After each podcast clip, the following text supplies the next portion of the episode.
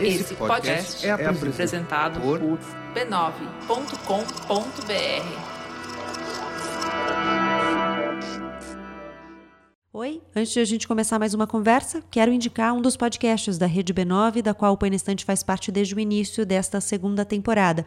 E a minha dica hoje vai para o Dibradoras, podcast feito pela Angélica Souza, Renata Mendonça e Roberta Nina, sobre futebol feito por mulheres, olhado por mulheres, a cultura esportiva feita por mulheres, a cobertura do futebol feito por mulheres, tudo isso faz parte das conversas que elas têm nos episódios. Vale a pena ouvir até em retrospecto, para você conhecer um pouco do que foi 2019, um ano tão relevante quando a gente fala de futebol feito por mulheres, futebol jogado por mulheres. E claro que eu não posso deixar de referenciar os podcasts irmãos do Põe na Estante na Rádio Guarda-Chuva, o Escafandro, do Tomás Chiaverini, que faz mergulhos profundos em grandes assuntos, reportagens quinzenais, e o Finitude, da Juliana Dantas e do Renan Suquevicius, que fala sobre terminalidade. A gente segue juntos sempre aqui, lado a lado, na Rádio Guarda-Chuva, um espaço de podcasts feitos por jornalistas. Este podcast é uma produção da Rádio Guarda-Chuva. Jornalismo para quem gosta de ouvir.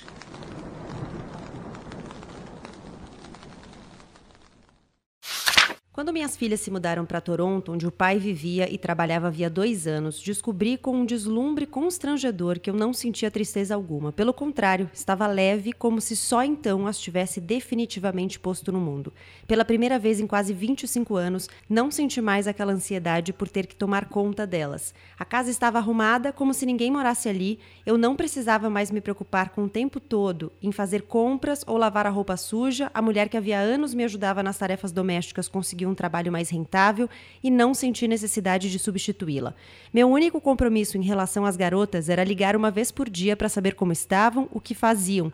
Pelo telefone, elas falavam como se já morassem sozinhas. Na verdade, viviam com o pai, mas acostumadas a nos manter separados também nas palavras, conversavam comigo como se ele não existisse.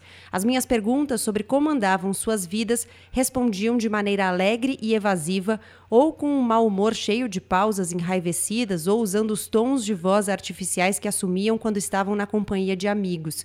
Elas também me procuravam com frequência, sobretudo Bianca, que tinha comigo uma relação mais imperiosamente exigente, mas só para saber se sapatos azuis combinavam com uma saia laranja, se eu podia encontrar alguns papéis deixados dentro de um livro e enviá-los com urgência, se eu continuava disposta a permitir que elas descarregassem sobre mim todas as suas raivas e infelicidades, apesar dos continentes diferentes e do vasto céu que nos separava. Os telefones eram quase sempre apressados, às vezes pareciam falsos, como no cinema.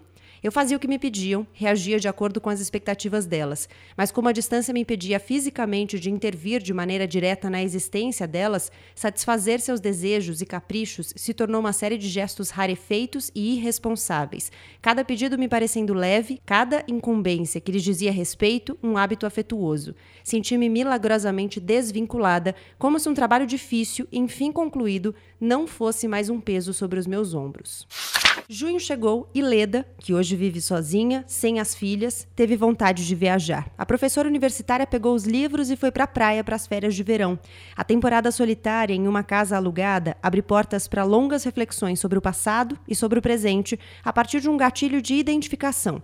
Leda enxerga em uma ruidosa família napolitana, vizinhos de barraca na praia, muito do que ela já foi e do que ela poderia ser, mas não é. Em especial nas figuras de Nina e Helena, mãe e filha que geram certa obsessão na protagonista. De longe e aos poucos, também de perto, Leda observa, analisa e julga a experiência do feminino e da maternidade nesta outra mulher, que é jovem, esbelta e elegante, destoa, ela diz, da família que a acompanha.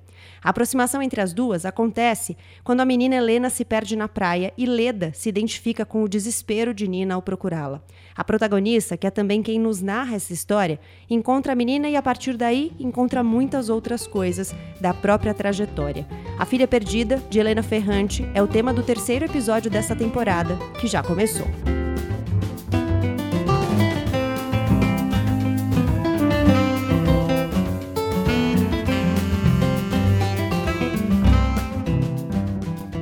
Bem-vinda, bem-vindo à segunda temporada desse podcast. Você que ouviu a primeira sabe que as temporadas são temáticas. Nesses oito episódios, a gente faz uma sequência de Leia Mulheres com brasileiras, estrangeiras e sempre dois convidados a cada 15 dias, mesmo esquema. A gente lê o mesmo livro, senta, troca ideias, questões, impressões sobre o que a gente leu. A gente parte do que está nas páginas da obra para falar de questões, de angústias da vida, fala da história, de cultura, de sociedade de outras coisas mais. E hoje, para conversar sobre a filha perdida, o Põe na Estante recebe Adriana Simino e Marcelo Duarte. Bem-vindos. Queria que vocês mesmos se apresentassem. Adriana Simino, quem é você?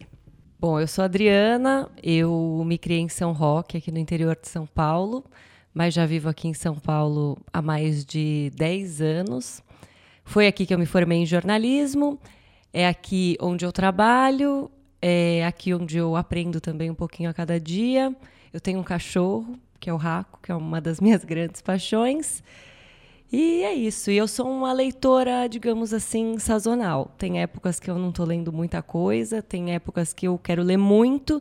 E a Helena Ferrante foi uma autora que me fez engatar um livro no outro. Marcelo Duarte. Eu sou jornalista e escritor, mas gosto quando as pessoas me chamam de curioso. Eu sou autor de uma série de livros, O Guia dos Curiosos, e que me abriu um caminho muito bacana de trabalhar com livros, que é uma, uma paixão que eu sempre tive. Foi, fui leitor voraz desde criança. É, como eu jogava futebol muito mal, no recreio eu resolvia me esconder na, na biblioteca. E isso me fez assim descobrir um mundo incrível, que me fez optar pelo jornalismo porque eu queria trabalhar com escrita trabalhei é, em revistas durante 14 anos, em revistas da Editora Abril, depois aí virei um profissional autônomo e aí fui trabalhar em rádio, televisão, jornal, coisas que eu não tinha feito. E há 20 anos eu tenho uma editora, que é a editora Panda, que me possibilitou ficar lendo o dia inteiro e dizendo que eu estava trabalhando, né? Posso posso Meu ler sonho. o tempo todo. E o que você está fazendo? Estou trabalhando. Então, é muito bom falar de livros, trabalhar com livros e conhecer pessoas que gostam de livros. Então, é uma alegria estar com vocês duas aqui. Que bom, bem-vindo. Dri, por que alguma motivação especial para você escolher esse livro? Eu escolhi A Filha Perdida porque ela foi o primeiro livro que eu li depois que eu fiquei órfã da tetralogia da Helena Ferrante, que conta a história da amizade entre a Rafaela e a Helena que é sucesso mundial, e. Lina e Lenu para os íntimos. É, nós, né, no caso. E, e aí eu também achava que esse livro poderia ter uma relação com uma história que existe também nesse livro, que é uma história que, que me deixou cheia de curiosidade, mas enfim, eu não encontrei a resposta aqui. Existem traços comuns e como não dava para indicar a tetralogia, achei que ia ser um pouquinho pesado, né? Quatro livros aí de cerca de 300 páginas. Eu, eu achei interessante a gente falar sobre esse livro que levanta aí várias questões que você já pontuou. É, mas tem algumas coisas em comum, né? Não sei se o Marcelo também já leu essa série napolitana da Helena Não, Ferrante. Eu tenho até uma história engraçada com isso. Porque é, eu tenho três mulheres em casa: a minha mulher, a minha filha e a minha nora. E em determinado momento, elas começaram a ler Helena Ferrante e era um tal de uma emprestar o livro para outra, né? E quando eu comecei a perguntar, assim, sempre diziam para mim: não, você não vai gostar, esse livro é para mulher. Começaram com uma, uma história assim de, de totalmente me inibir de eu conhecer Helena Ferrante. Aí o Põe na Estante apareceu na é, sua vida. E aí foi, foi, foi muito legal por causa disso. Falei, agora ninguém vai poder falar nada. É, eu vou, eu vou ler Helena Ferrante. E para ser bem sincero, eu não sabia onde a filha perdida se encaixava. Né? Se, se fazia relação com os livros que elas estavam lendo e trocando. E aí, quando eu comecei a ler, eu fui atrás da história. Então, esse livro vem antes da série napolitana e é exemplo da Adriana. Muita gente leu essa forma invertida, que era, é um livro de 2006, quando não, não existia febre, e aí a, a, as pessoas começaram a se apaixonar por ela por causa da tetralogia, e aí, aí começaram a procurar outros livros. E eu não, eu já comecei com A Filha Perdida, e foi uma experiência muito bacana, porque de fato, eu acho que eu, o livro toca em temas que são muito profundos para as mulheres quando falam de maternidade. O trecho que você leu, Gabi, no começo, é um dos trechos que eu marquei como muito fortes, né? Para tipo, uma mulher que é mãe está lendo, é, é, é muito impactante.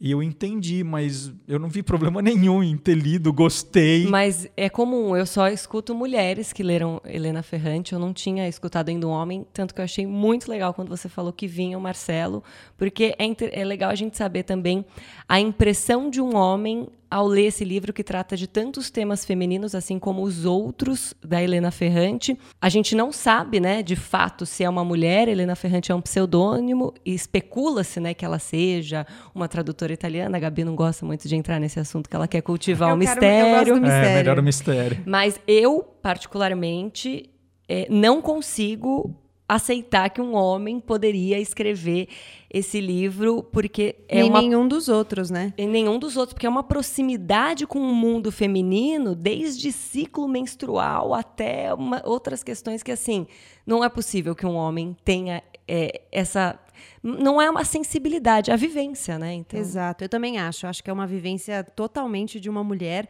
E isso até é uma coisa que me incomoda muito, porque de, começaram a cogitar a possibilidade dela ser homem depois que descobriram que ela era ótima. Aí falaram, nossa, ela é tão boa, né? Deve ser um, ser um homem. homem.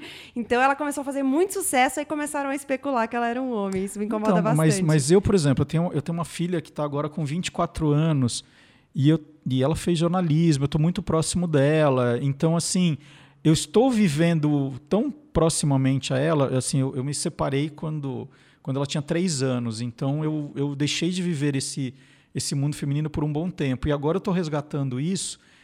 E eu entendo muita coisa agora do universo feminino por causa disso. E para mim foi muito importante entrar nesse mundo. É muito importante entrar e entender muita coisa, às vezes, da relação dela até com a mãe, agora com a madrasta. Né? Tem, tem todo um universo muito rico. E, e eu falei para todo mundo, falei, gente, por que vocês não deixaram eu ler antes? É, não faz sentido, porque eu acho que é, os homens ganham no sentido de, de, entender algumas coisas. Deslocamento mesmo, é. né? Você consegue se aproximar de uma vivência Exatamente. que não é a sua, né? É. Não, eu, não, eu, não, preciso ler só, só livros que falam do meu universo. E, e até tem frases também que, que ela diz, e tem, tem uma que eu estou usando muito ultimamente, porque eu vivo isso, né? Que é um filho é um turbilhão de aflições.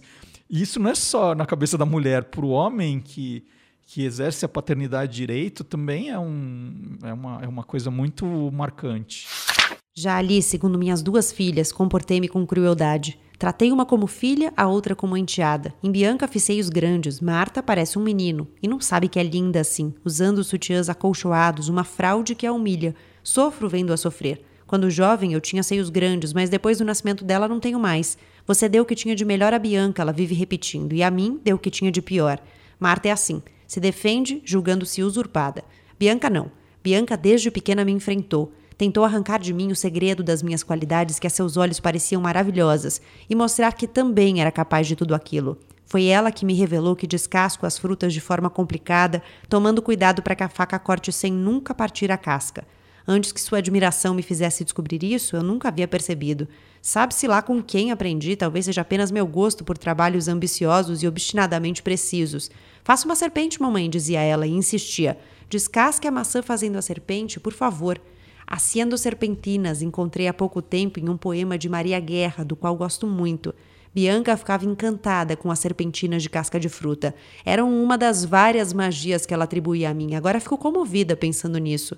Certa manhã, Bianca fez um corte feio no dedo ao tentar mostrar que também podia fazer a serpente. Ela tinha cinco anos e logo se desesperou. Saiu sangue junto com muitas lágrimas de decepção. Assustei-me, gritei com ela. Não podia deixá-la sozinha um instante sequer. Nunca tinha tempo para mim. Eu me sentia sufocada. Naquela época, parecia que estava traindo a mim mesma. Recusei-me por muito tempo a beijar a ferida, o beijo que fazia passar a dor. Eu queria ensinar que ela não podia fazer aquilo, é perigoso. Só a mamãe que é grande pode fazer isso, a mamãe. Pobres seres que saíram da minha barriga, totalmente sozinhas agora, do outro lado do mundo. Queria chamar atenção para o nome do livro, porque quando ela coloca, né, a filha perdida, ela vai fazendo aí uma sequência de lugares de filha, né? Então, é, o livro, apesar de ela já estar tá se colocando no lugar de mãe, porque ela fala da experiência dela como mãe, né, das filhas que já cresceram, de como foi quando elas eram pequenas, de como é hoje, ela tá olhando para essas duas mulheres, né, Helene e a Nina, uma filha pequena tem um elemento muito importante na história, que é a boneca da Helena, que também é a filha da Helena, e tudo isso faz é, com que ela lembre também do lugar dela como filha, porque em alguns momentos ela resgata ela essa relação com a mãe, mãe dela, dela né? E aí vai fazendo essa cadeia é, em que você é mãe de alguém, mas você também é filha de alguém e o seu lugar continua existindo nos, nas duas posições. E aí é, eu fiquei pensando nas posições, porque tem uma hora no livro que ela fala uma coisa que é. Ela fala: não adianta nada você esperar, tentar conversar com seus filhos como pessoa antes de eles terem 50 anos. Eu grifei essa parte. Porque é. eles não vão te enxergar como pessoa, só como função até lá. Achei muito tempo 50 anos. É, mas é. com 13 eu posso dizer que é verdade. 50 não tem essa experiência ainda. Eu, o que mais me impressiona na Helena Ferrante, não só nesse livro, mas em outros, é a coragem que ela tem de falar coisas que às vezes a gente tem vergonha de pensar, né? Uhum. Em vários momentos, né? Tem um dos momentos, ela relata, né, que ela entre aspas, abandonou as filhas por três anos com o pai, né? Ou seja, elas não estavam abandonadas, elas estavam com o pai. Quando ela conta isso para Nina, né, que é a mulher pela qual ela tem uma fixação por, por se identificar com várias coisas, e depois ela fala: ai, mas você voltou então porque você ficou com saudades? Ela falou assim: não, eu voltei. É, justamente porque estava me fazendo mal, né? Então é, a gente está acostumada a enxergar, enxergar essa figura materna que faz tudo pelos filhos e que a vida se transforma nos filhos e que em algumas situações é real, mas tem sempre um ser humano ali por trás que é muito esquecido e por isso os filhos também só enxergam até uma certa idade, às vezes para o resto da vida a pessoa como uma função. Né? Ela fala, né? Eu não voltei por amor às filhas, eu voltei por amor a mim mesma. Sim. E, e tem uma parte que me chamou muita atenção também, porque eu acho que é um, é um pensamento que eu não sei quantas mulheres já passaram e, e que é corajoso também, é quando ela fala dos garotos que, que é, namoram com as filhas ou que estão interessados nas filhas e, e, a relação que ela tinha também de se sentir desejada às vezes pelos, pelos meninos, Flertar né? até, né? É, e, e, isso também, né, é porque ela ela estava numa idade quando as filhas eram pequenas em que ela era bastante jovem também, como ela ela é aqui aos 47 anos. Ela, ela se enxerga muito na relação da Nina com o, o salva-vidas ali, ela se enxerga um pouco. E eu achei também espetacular quando ela, ela, ela fala da, da questão do, do como ela olhava para os meninos, como os meninos olhavam para ela. Ou ao contrário, né? Porque tem um momento que ela fala também é, que começa a incomodá-la ou, enfim, gerar uma, um questionamento ali no momento em que ela deixa de ser o centro das atenções para as filhas serem, né? Sim. Então ela fala o das ciúme, duas é. coisas, é. né? E que ela se sente. É um sentimento ambíguo, né? Que ela vê as filhas crescendo e acha legal, mas também é difícil deixar de, de ser a mulher que mais chama atenção naquele trio, né? Não, e ela tem um senso de proteção com as filhas, né? Tem uma cena que ela relata que ela obriga a amiga da filha, que a amiga, ela fala, a amiga da filha era bonita demais, uhum. e, e, eu sei que ela fazia minha filha se sentir assim assado, e em uma situação a menina é, tá na casa dela e ela obriga a menina a limpar o chão inteiro por causa de um negócio que ela derrubou. Depois a filha fica brava com ela, só que na verdade a intenção dela era colocar a menina numa posição em que a filha visse que, enfim, de alguma forma forma ela tivesse ali acima da menina, alguma coisa nesse sentido, né? Mas é, e ela tem uma relação diferente com as duas filhas, né? E um, um sentimento diferente. É, que eu acho também muito honesto, né? Para todo pai e mãe que você que a gente costuma perguntar ah, de quem você gosta mais é sempre ah eu, eu que imagino é uma pergunta clássica não, dos sim, e sim. eu imagino que não tenha como diferenciar eu não sou mãe então é, mas eu imagino que não tenha como diferenciar mas eu sei que existe relacionamentos diferentes, porque não são só filhos, são pessoas diferentes. Mas você tem o filho que você se enxerga mais, né? Fala, ah, o meu sucessor é esse. Você tem, mas você não declara isso. É uma coisa que você guarda dentro de você. O que é mais desafiador é, também, porque né? não é uma. Isso os filhos questionam o tempo todo. Ah, quem é a sua filha preferida? Aí começou a ter uma falar, ah, é você. Não, mas eu estou perguntando filhos em forma geral. Você falou filha, é você, mas você tenta sair.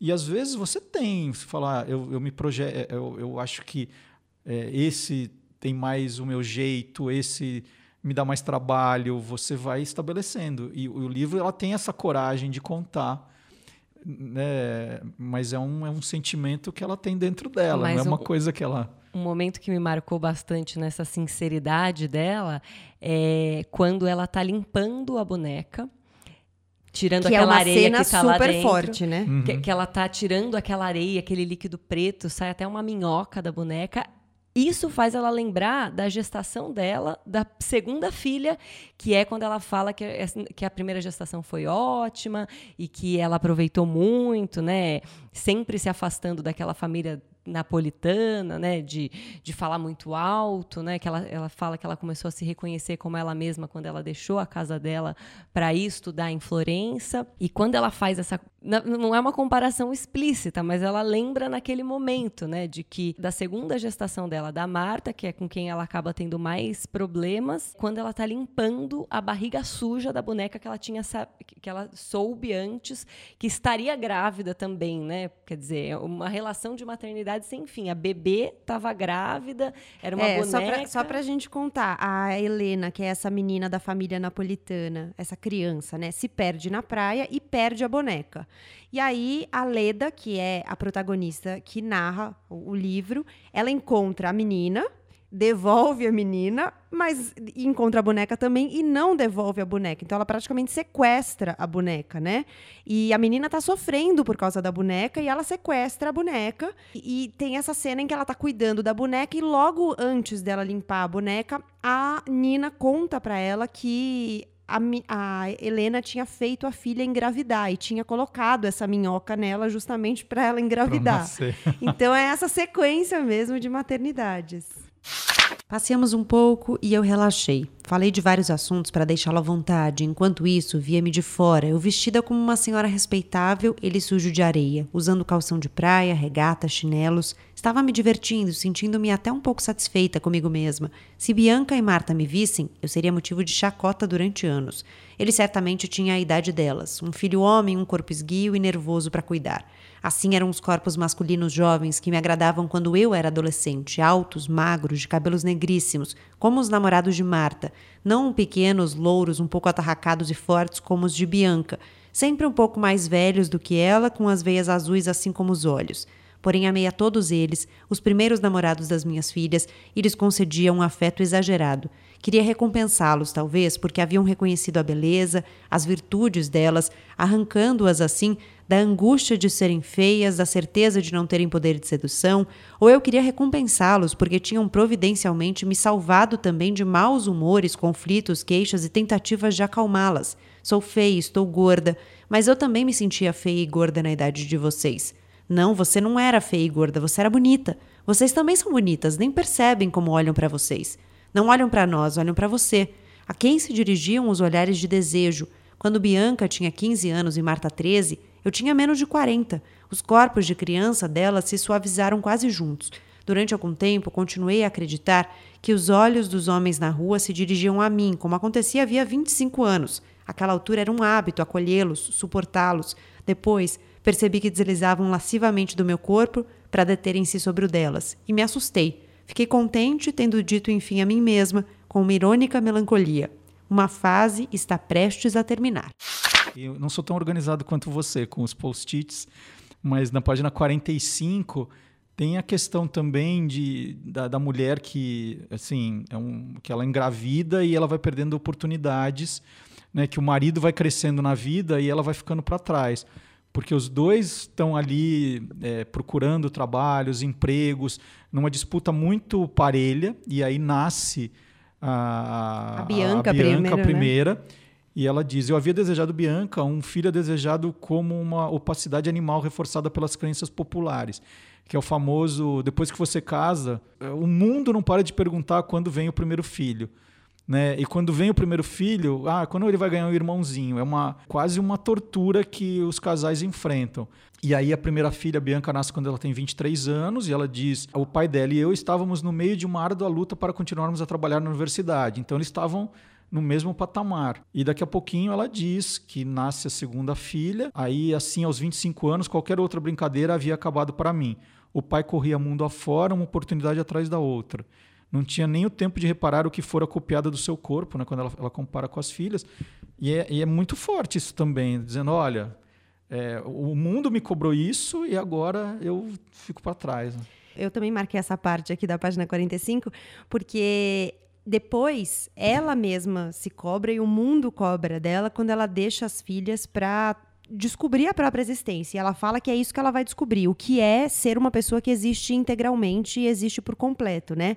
E aí ela descobre que existir integralmente, existir por, por completo, faz com que você tenha muitos sentimentos, inclusive uma ausência sem fim. E ela fala que isso é uma, uma coisa com a qual ela teve que lidar. Mas o mundo cobra dela essa postura, cobra dela por o porquê dessa decisão, por que ela fez isso, como ela conseguiu fazer isso, como ela teve coragem de fazer isso. Em alguns momentos ela mesma se questiona, mas logo ela reavalia, resgata a trajetória para falar: não, precisei fazer isso. E, e, tem um momento que ela fala uma fala muito forte que ela fala: se a gente tem horas que a gente tem que fugir para não morrer. Foi o que ela fez. Ela priorizou a sobrevivência dela. E antes mesmo dela deixar as filhas, tem uma passagem que acho que foi uma das que serviu como gatilho para ela tomar essa decisão de realmente sair em busca dela mesma, é quando ela é convidada para participar é, de um evento acadêmico numa outra cidade com um escritor inglês, que era o tema com o qual ela trabalhava. É, ela era especializada em literatura inglesa e ela se reluta aí, né? Ela fala não dá para eu ir porque eu tenho as minhas filhas. O professor dela insiste para ela ir, ela fala não vou. Aí ele arruma hospedagem de graça para ela, daí ela fala bom vou ter que ir. E aí lá ela vai e acontece uma grande surpresa, né? Que no meio da apresentação, um artigo dela, que ela nunca tinha publicado, porque acho que faltava essa autoconfiança, é lido pelo autor que ela estudava, né? Ou pelo autor que faz parte de uma literatura que ela estudava. Naquele mesmo momento, ela, ela sente aquela sensação de êxtase, liga para o marido para contar e ele joga aquele balde de água fria, né? Ai, que legal, mas olha, a nossa filha tá com catapora mesmo. E quando ela volta, né? Quando ela volta, ele questiona ela sobre não ter ligado muita, mais vezes, né? Afinal de contas, a menina estava doente, que como que ele ia cuidar das meninas que ele tem o trabalho dele, mas ele nunca pensou o inverso, né? Que ela cuidava das meninas e acabou deixando um pouco o, o trabalho dela de lado. E aí acho que essa experimentação de reconhecimento desse artigo, que inclusive foi entregue para esse escritor, para acho que uma outra personagem do livro que, que, que acho que também dá um gatilho, né? Que é uma uma pessoa que eles pegaram na estrada, que estava viajando o mundo, era um casal que tinha, os dois tinham abandonado as famílias, e um dia é, é, ela entrega esse artigo e lá na frente ela vai descobrir que essa desconhecida, né, que também ela invejava um pouco por ter tido essa coragem de explorar o mundo e viver o que realmente ela estava sentindo, é, entrega esse artigo e, e, enfim, aí ela se vê e ela, e ela se projeta tanto nesse casal, né, que ela Muito. fala do cheiro que eles deixaram no, nos lençóis, né, como ela ela estava viajando com eles. E o legal, Adriana, quando você fala dessa questão do, do marido aí que não valoriza o, o, sucesso dela, eu acho que é daquelas partes que, ao invés de falar que os homens não deveriam ler, você deveria sim é, marcar com um marca-texto essas frases e entregar de falar: olha, eu tenho um livro para você ler aqui. Porque é, é, é, é, é muito tá verdade. é porque é muito verdade que tem a situação quando ela fala de que ah, o cara é um cara de sucesso, ele está crescendo e ela foi ficando para trás. E ele não reconhecia o trabalho que ela tinha com as filhas, o tempo que ela perdeu, né? Perdeu no sentido de, de não, não ter conseguido também ter uma carreira como a dele para cuidar delas e quando ela consegue ele fala ah, é, você não ligou você não cuidou. Eu queria chamar a atenção para um ponto que é o julgamento né? Ela julga muito a Nina como mãe. E quando ela julga a Nina parece que ela tá julgando a si mesma uhum. né? Então ela tem vários momentos em que o julgamento ele não é direto mas ela diz assim por exemplo que a Helena tá mal vestida tem uma, uma cena em que ela encontra pela primeira vez todos eles com roupas porque até então eles só se encontravam na praia. E ela fala nossa é, a menina era a única que estava desarrumada no, no meio deles todos vestidos, ela estava mal vestida. Ou na praia, em vários momentos ela descreve que ela tá com os olhos vermelhos, que ela tá com o nariz escorrendo, enfim, como se houvesse um desleixo mesmo, né? E aí é, você vê que ela tá julgando a maternidade ou o exercício da maternidade daquela outra mulher, mas ao mesmo tempo nas entrelinhas, o que ela está fazendo é julgando ela mesma. Até porque, em alguns momentos, ela descreve a Nina como uma figura, inclusive fisicamente, que lembra muito ela quando ela era jovem. Então ela fala da beleza, da elegância que ela também achava que ela tinha. Ao mesmo tempo, a Nina lembra a mãe dela, porque ela fala, ah, quando ela descuidava, eu percebia que na verdade ela não era tão elegante, ela era mais parecida com os napolitanos do que eu achava. Igual a minha mãe, ela fala que a minha mãe fingia que era refinada, mas no fundo não era. E fala das outras pessoas também, quando ela fala da Rosália, que era a cunhada é, da Nina, que, que ela, que ela é, que ela, ela, ela, o tempo todo criticava a postura, o jeito de se vestir, o jeito de falar. Ela fala do marido também da, da Nina, né? Que era mais baixo, que era gordo, que deu um chapéu que ela achou horrível. Ela, ela vai julgando muito as pessoas. Ela, ela fala acha do grosseiros, né? É, o, é, o, jeito que ela se aproximou deles é porque eles resolveram tomar conta da praia e queriam tirar todo mundo do, dos seus lugares para eles se instalarem juntos né, quando eles vão chegando em bando ali pro, num sábado. Isso é muito bacana. Ela fala do zelador, que era já um senhor de 70 anos, que de repente quer mostrar para os amigos tem uma intimidade com ela que, que eles não tinham. Tem, tem cenas muito bonitas assim de como ela vê as outras pessoas, como ela avalia. E ela, em alguns julgamentos, ela é bastante cruel assim do jeito que ela vê as pessoas. Muito, mas eu acho que é por isso, porque eles fazem tanto ela resgatar coisas dela mesma e coisas que talvez ela tenha dificuldade ainda de processar e de lidar, que vem nesse, desse jeito, né? Com essa, com essa crueldade, com essa. Hum, até violência às vezes. E é, é curioso porque ela fala da grosseria deles, ela fala que em alguns momentos os homens são violentos, ela fala da violência da figu das figuras masculinas dessa família, mas as cenas de violência, os episódios de violência da família fazem com que também ativam gatilhos, porque fazem com que ela resgate memórias dela em que ela mesma foi violenta. Então tem uma cena que ela descreve que também é bem forte, que é a filha era pequena e ela bate na filha e depois bate a porta e ela bate a porta tão forte que o vidro da porta despedaça e cai no chão todo quebrado. É, então a família ela serve, como você falou no início, Marcelo, de gatilhos mesmo, de essa identificação vai fazendo com que ela faça esse resgate, né? É, e depois dessa cena, se eu não me engano, ela abraça a filha, né? Tem um, um outro momento que ela conta que ela se viu na Nina quando, quando ela olhou para a Nina desesperada procurando a Helena que ela tinha perdido na praia. E ela se lembrou de quando uma das filhas dela também sumiu.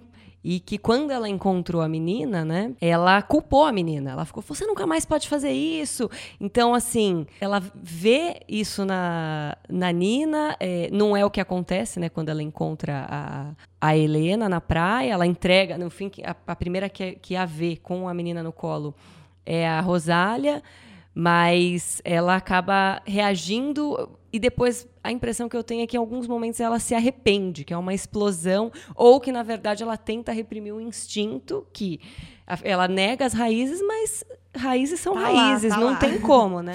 Abri um livro, mas àquela altura já estava me sentindo dentro de um emaranhado de sentimentos amargos que a cada som impactante, cor ou cheiro amargavam ainda mais. Aquela gente me irritava. Eu havia nascido em um ambiente como aquele, meus tios, meus primos, meu pai, todos agiam daquela maneira com uma cordialidade prepotente. Eram cerimoniosos, em geral muito sociáveis, e cada pedido que saía de sua boca soava como uma ordem ligeiramente disfarçada de falsa bondade. E quando necessário, sabiam ser vulgarmente ofensivos e violentos. Minha mãe se envergonhava da natureza rude do meu pai e dos parentes dele, queria ser diferente fingia, dentro daquele mundo, ser a dama bem vestida e de bons modos, mas ao primeiro conflito, a máscara caía, e ela também aderia ao comportamento, à linguagem dos outros com uma violência semelhante.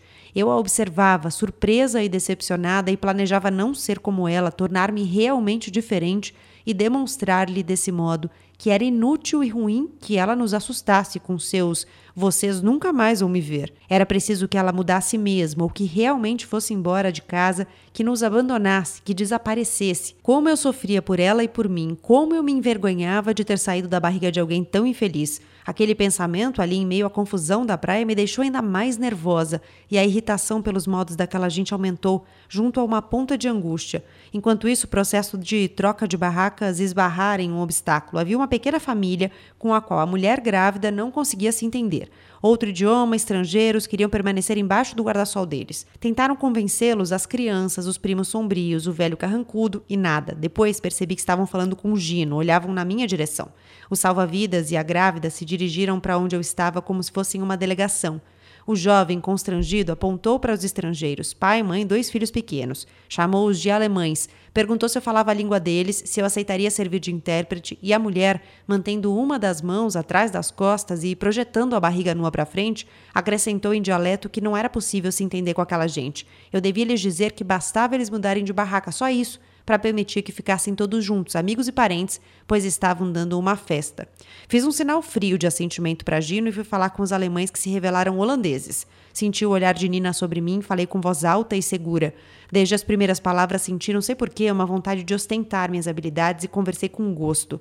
O chefe da família se convenceu, o ambiente voltou a ficar amistoso, holandeses e napolitanos confraternizaram. Ao voltar à minha barraca, passei ao lado de Nina de propósito e pela primeira vez a vi de perto. Pareceu-me menos bonita, não tão jovem. A depilação da virilha estava mal feita. A menina que ela segurava no colo tinha um olho irritado e muito vermelho, e a testa cheia de brotoejas. A boneca era feia e estava suja. Voltei ao meu lugar, por fora parecia calma, mas estava muito agitada. Na cena da praia, o que eu mais gostei era daquilo quando a mãe está procurando a filha é, a mãe não olha para o mar, né? Ela só olha para a areia. Ela, ela não, não, não tem cogita, o pensamento né? de que a menina pode ter ido para o mar. Isso eu achei assim uma, uma cena belíssima, porque é meio, meio assim que, que os pais se comportam. Todo mundo que já viu o filho escapar na, você não pensa em olhar para o mar, você pensa em olhar para a areia. Você, você é muito otimista nesse momento.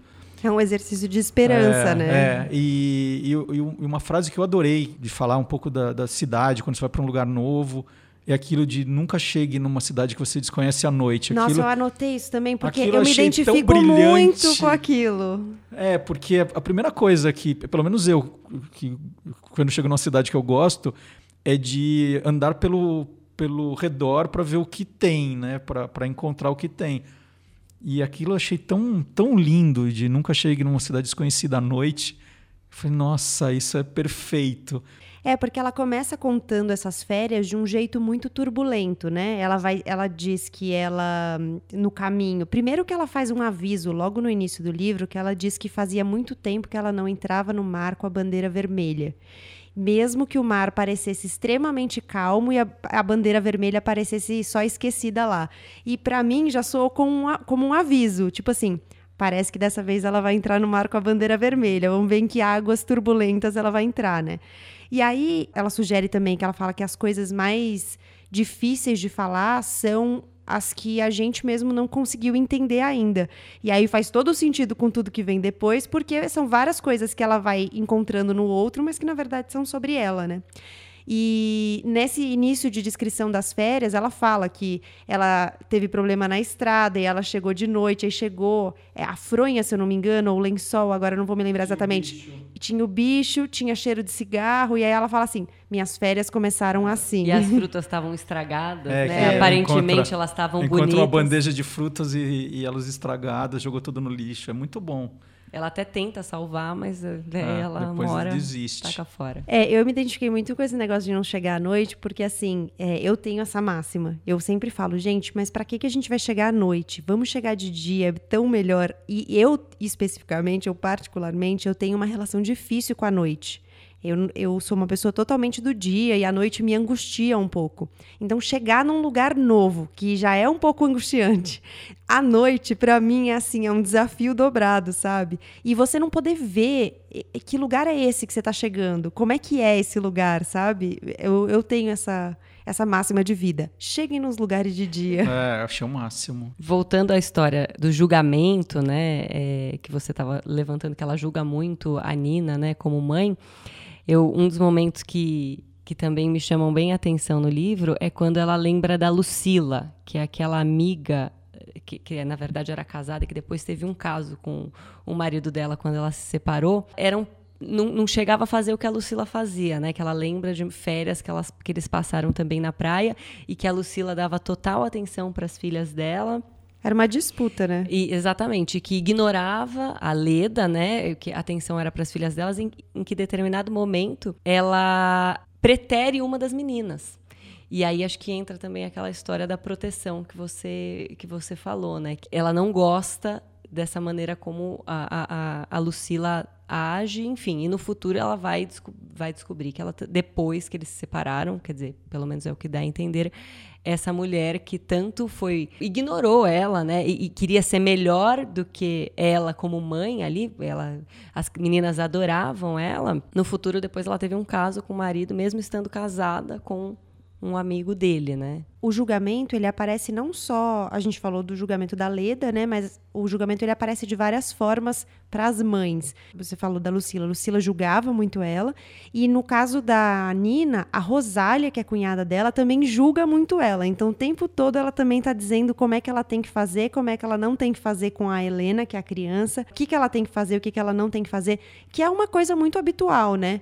É, conversando com quem é mãe, assim, é uma coisa que as mães relatam muito. Eu não sei se os pais pais têm a mesma experiência de outros homens também darem pitaco na paternidade, que é uma coisa assim, ah, você tem que fazer dessa forma, você tem que fazer de outra forma. Ou mães também, né? Porque o julgamento para as mães vem de outras mulheres, mas vem também dos homens, de uma expectativa de, puxa, se você é mãe, você tem que fazer assim, ou tem que fazer assim, tem que sacrificar isso ou aquilo.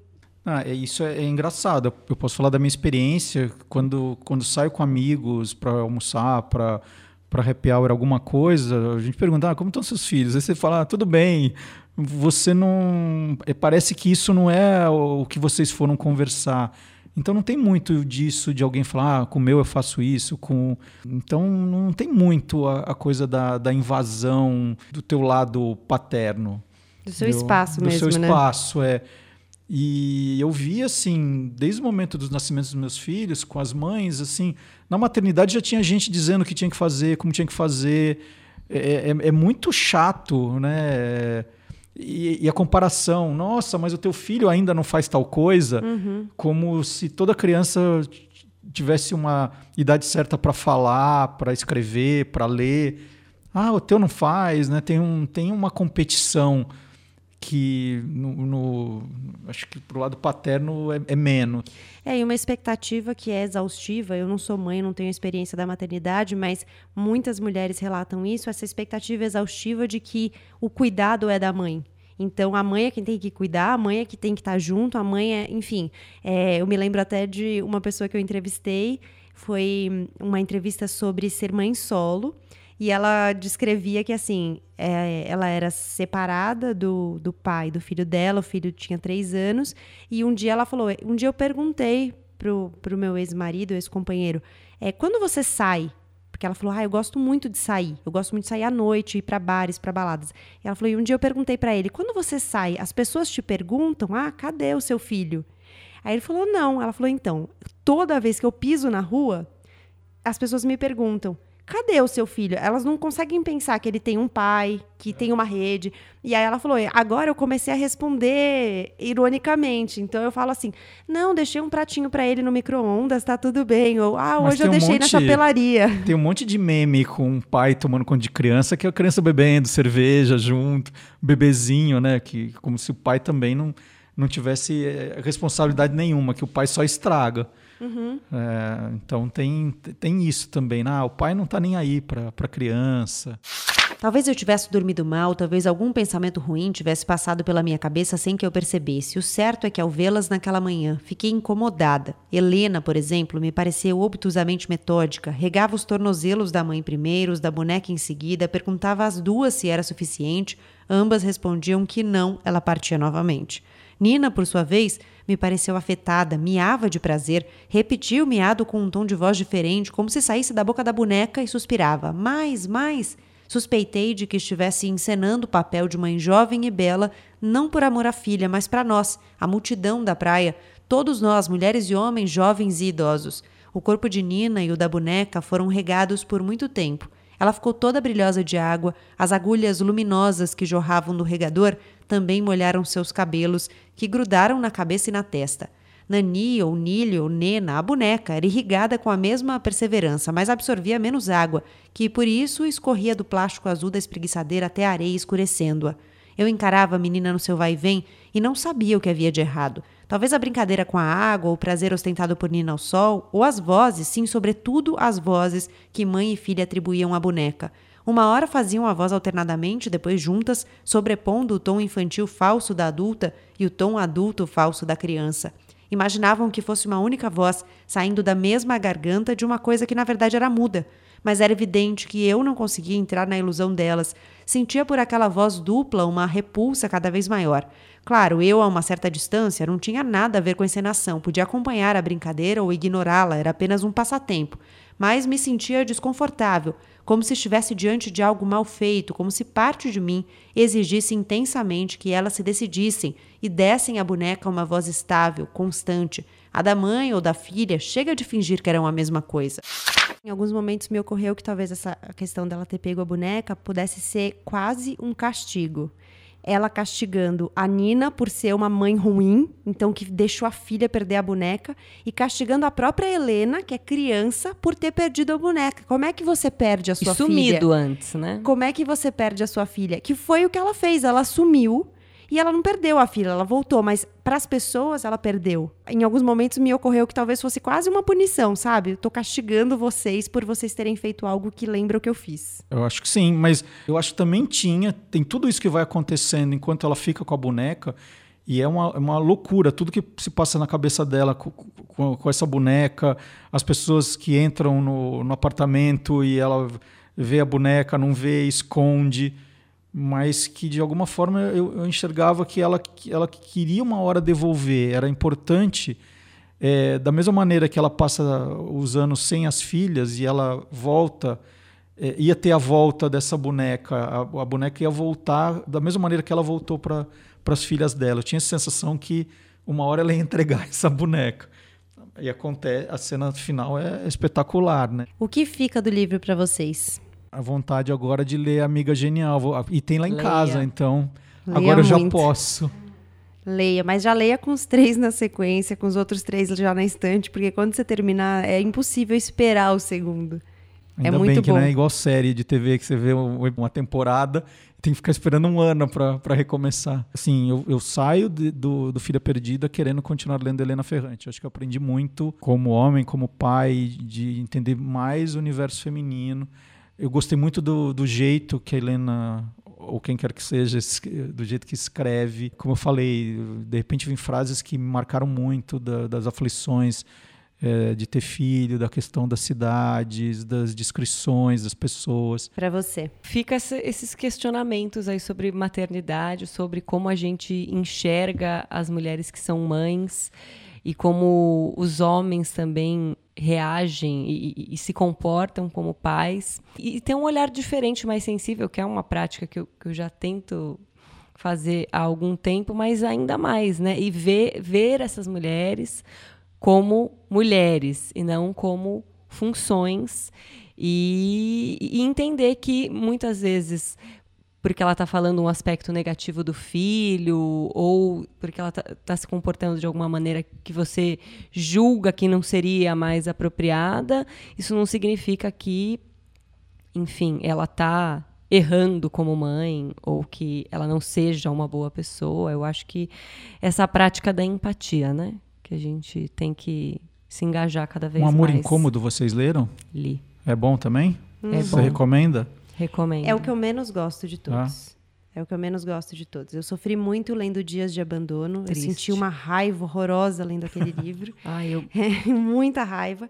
Esse livro aqui, eu me identifiquei com a protagonista, acho que muito mais do que eu gostaria. Eu me identifiquei muito com ela, assim. Em várias coisas que ela dizia, eu falava: Nossa, acho que eu sou essa pessoa. E eu nem sou mãe. Mas eu acho que eu fui tão mãe das pessoas a vida inteira e eu saí desse lugar tão recentemente que foi um negócio, assim, para mim, uma experiência mesmo de pensar o meu lugar no mundo, porque é, eu exercia com as outras pessoas quase uma maternidade. Até o dia que eu falei assim: não, calma, eu não tenho filhos. Por que, que eu tô me comportando assim com as pessoas, sabe? Então, foi para mim, foi esse livro foi muito Sessão de intenso. terapia. Foi muito, foi assim, valeu por várias várias sessões de análise. Bom, é, normalmente no final fala um pouquinho do autor ou da autora, nesse caso da segunda temporada sempre das autoras, mas a gente falou ao longo dessa conversa, né, que a Helena Ferrante é um pseudônimo, ninguém sabe exatamente quem ela é, apesar de um jornal italiano encherido ter ido lá descobrir. Ela ficou mundialmente famosa com a série napolitana que a gente mencionou, que começa com a Amiga Genial. Esse livro, o Marcelo contou, é de 2006. Bom, essa é a hora final em que vocês vendem os peixes de vocês, contam onde as pessoas te encontram, o que vocês fazem, enfim, canais de comunicação, o que vocês quiserem dizer.